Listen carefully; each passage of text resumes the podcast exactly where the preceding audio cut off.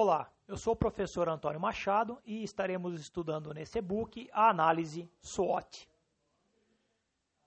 A atividade de marketing é especialmente preocupada com quatro fatores: o produto, o preço, a praça e a promoção.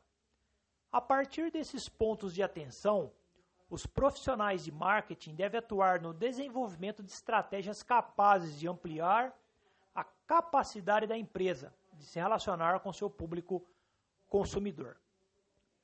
Os quatro P's do marketing. Em um primeiro momento, os fatores capazes de exercer alguma influência sobre a relação entre a empresa e os seus mercados podem ser agrupados em quatro classes principais: aqueles relacionados ao produto, preço, praça e promoção.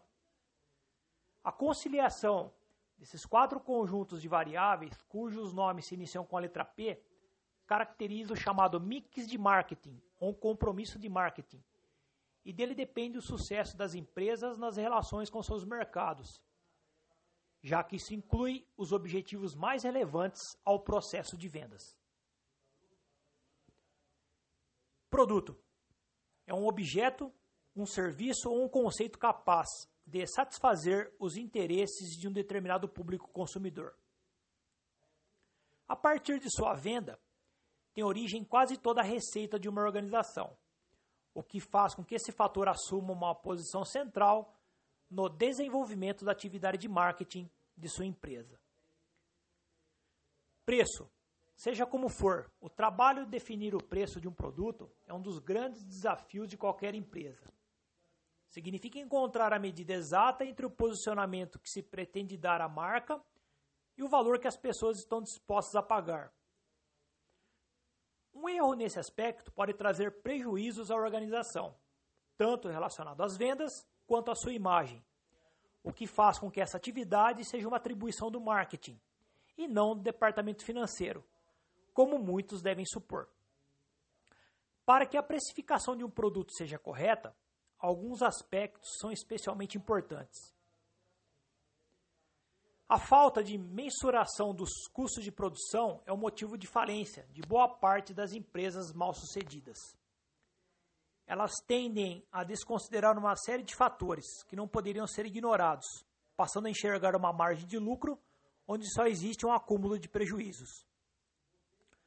Os custos para produzir um determinado produto se dividem em fixos e variáveis, o primeiro grupo é composto pelos itens que se mantêm inalterados, independente da quantidade produzida. Por exemplo, salário dos funcionários, aluguéis, telefone, depreciação de máquina, despesas financeiras, propaganda, material de escritório. Já o segundo grupo, a dos custos variáveis, inclui todos os gastos relacionados à produtividade e assim tende a crescer com o aumento do número de itens produzidos. Alguns exemplos estão listados abaixo: matéria-prima, água, energia elétrica. Obviamente, a classificação desses itens não é uma regra absoluta, ela pode variar de acordo com a empresa. Os impostos e as comissões. Um grupo de custos variáveis que merece destaque é a dos impostos e comissões de venda. Eles são baseados em um percentual do preço final pelo qual um produto é vendido e por isso não podem ser ignorados no processo de precificação. O brand equity. Uma vez definido o preço, é, no caso o preço mínimo viável do produto, a próxima etapa é estratégica né, e se refere à forma como a marca deve ser percebida pelo seu mercado. Para os seus consumidores potenciais, valores muito baixos significam baixa qualidade, enquanto preços demais, né, altos demais podem parecer superestimados, afugentando a demanda. Pesquisa de opinião de mercado. Além da experiência da venda, a forma mais eficiente de estimar o sucesso de uma estratégia de precificação é por meio da aplicação de pesquisas de opinião de mercado. O objetivo é obter o máximo possível de dados que possam representar a percepção do público consumidor sobre o produto, principalmente no que diz respeito à chamada utilidade. Em termos econômicos, esse conceito se refere à quantidade de satisfação que alguém pode obter ao consumidor uma nova unidade de um determinado produto. As pesquisas de mercado, por outro lado, devem se concentrar sobre aspectos econômicos da localidade estudada, por meio de fatores como o nível médio da renda, a relação entre o crescimento da renda e o aumento da demanda no mercado avaliado, as taxas de inflação e desemprego, o ritmo de crescimento da economia, as taxas de inadimplência e a confiança do consumidor. Essa análise deve ter a finalidade de responder a seguinte pergunta: As pessoas têm dinheiro e vontade para comprar o que nós estamos vendendo pelo preço proposto? Praça. Aqui houve um probleminha para portuguesar um dos quatro P's do marketing. Originalmente o termo era place, que traduzido literalmente seria local ou lugar.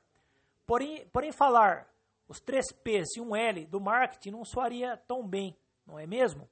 Pois é, então chegou-se à praça. Esse pilar é mais amplo que apenas um lugar. Trata-se, na verdade, da distribuição. Ou seja, aborda o modo como o produto é distribuído no mercado e como o cliente chega até ele. Aí entram os pontos de venda, canais de distribuição, sites, etc. Em resumo, esse é o P responsável por responder de qual forma você vai chegar até seu cliente. Nesse P, mais do que os canais de distribuição, também é preciso pensar na logística, como tornar o produto visível no mercado. Outra vez, é necessário compreender bastante suas personas na hora de levar esse aspecto em consideração. Afinal, não adianta investir nos melhores locais físicos e digitais para distribuir seu produto se seu público não está lá. Na época de McCarthy e Kotler, os dois autores da área, não havia, obviamente, preocupação com canais virtuais de distribuição. Nem se imaginava, por exemplo, comprar alguma coisa que fica na nuvem. O mais moderno em compra, sem contato com vendedores, eram os catálogos de lojas que vinham pelo correio. Hoje é possível comprar um produto literalmente com um toque de botão. A praça está cada vez maior e ao mesmo tempo mais personalizada. Promoção. O P de promoção nada mais é do que a maneira de divulgação do produto. Não se trata apenas dos canais de divulgação, mas também da comunicação e da linguagem que será usada para atingir suas personas. Resumidamente, como você vai tornar sua marca conhecida e fazer com que seu público atenda às necessidades e desejos do seu público? Alguns questionamentos interessantes para se responder. Como a concorrência promove seus produtos? Isso tem influência nas suas ações? Se o seu mercado é sazonal, qual deve ser o cronograma para aproveitar as oportunidades de vendas e promoções? Quais são os melhores canais e ações de relações públicas para apresentar as suas ações para novos clientes ou possíveis clientes? Quando e onde você pode divulgar de forma eficiente as mensagens de marketing do seu negócio para o seu público-alvo? Outro aspecto importante para levar em consideração é a voz e o tom de voz da empresa. A comunicação é mais despojada ou mais séria, formal ou informal, agressiva ou tranquila. Tudo isso depende novamente das suas personas e com quem você quer estabelecer um diálogo. Isso está totalmente relacionado com o trabalho de branding. Hoje, estratégias como marketing digital, como outbound marketing, né, são o que há de mais moderno em termos de promoção. Matriz SWOT, ela permite desenvolver o planejamento da forma mais eficiente possível, através da análise das circunstâncias por meio desta.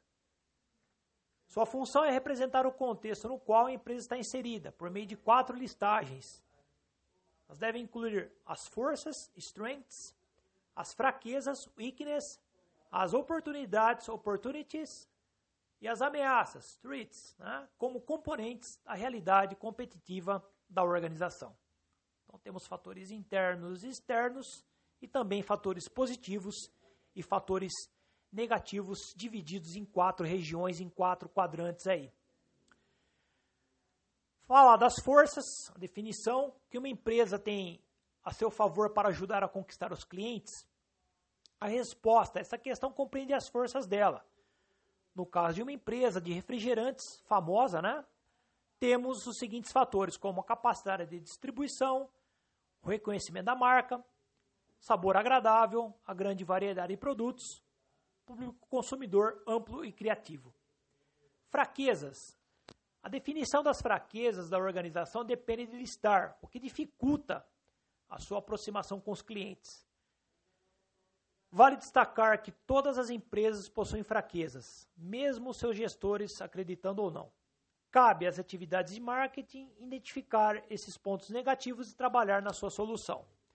No caso da empresa de refrigerantes, temos excesso de açúcar nos produtos, percepção negativa sobre os efeitos à saúde dos consumidores, crença na possibilidade de vício e dependência do produto, percepção de influência sobre a obesidade, contaminação em fábricas e regiões específicas. Né? Oportunidades. Enquanto as forças e as fraquezas tratam de assuntos já presentes na realidade da empresa, as oportunidades e as ameaças estimam o que está ainda por vir. Para a empresa de refrigerantes, a lista de oportunidades poderia ser algo como crescimento do interesse por bebidas mais naturais, trazendo chance de desenvolvimento de produtos alternativos pela empresa. O desenvolvimento econômico de países emergentes. Crescimento de plataformas digitais para o relacionamento com o público consumidor. Chance de parceria com outras marcas para diversificar o portfólio aumento do consumo médio de bebidas sem álcool por pessoa. Ameaças. Nem tudo são flores no planejamento futuro da empresa. Os aspectos negativos devem ser listados sob o grupo de ameaças.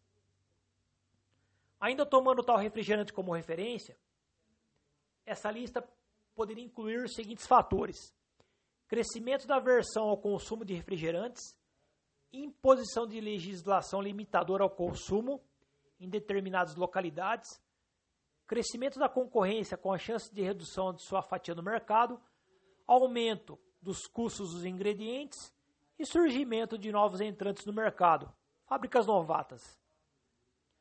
Os fatores levantados na listagem desses quatro grupos devem ser organizados em forma de matriz. De um lado, as forças e fraquezas, representando as influências atuais e do outro, as oportunidades e ameaças, representando as influências futuras.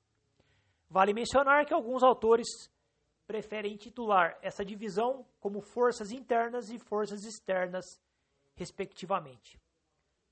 Ao lado esquerdo, no caso em amarelo, forças, distribuição, reconhecimento da marca, sabor, variedade, público cativo. Oportunidades, crescimento, do interesse por sucos, desenvolvimento de países emergentes, crescimento de plataformas digitais, chance de parcerias, aumento do consumo médio. Lado direito, em vermelho, fraquezas, excesso de açúcar, percepção negativa sobre a saúde, crença na possibilidade de vício, percepção de influência sobre obesidade, casos de contaminação. Ameaças: crescimento da versão refrigerante, crescimento da concorrência, imposição da legislação contrária, aumento dos custos dos ingredientes, surgimento de novos entrantes. Com isso, a gente finaliza aqui esse estudo. Espero que tenham gostado. Muito obrigado e até a próxima.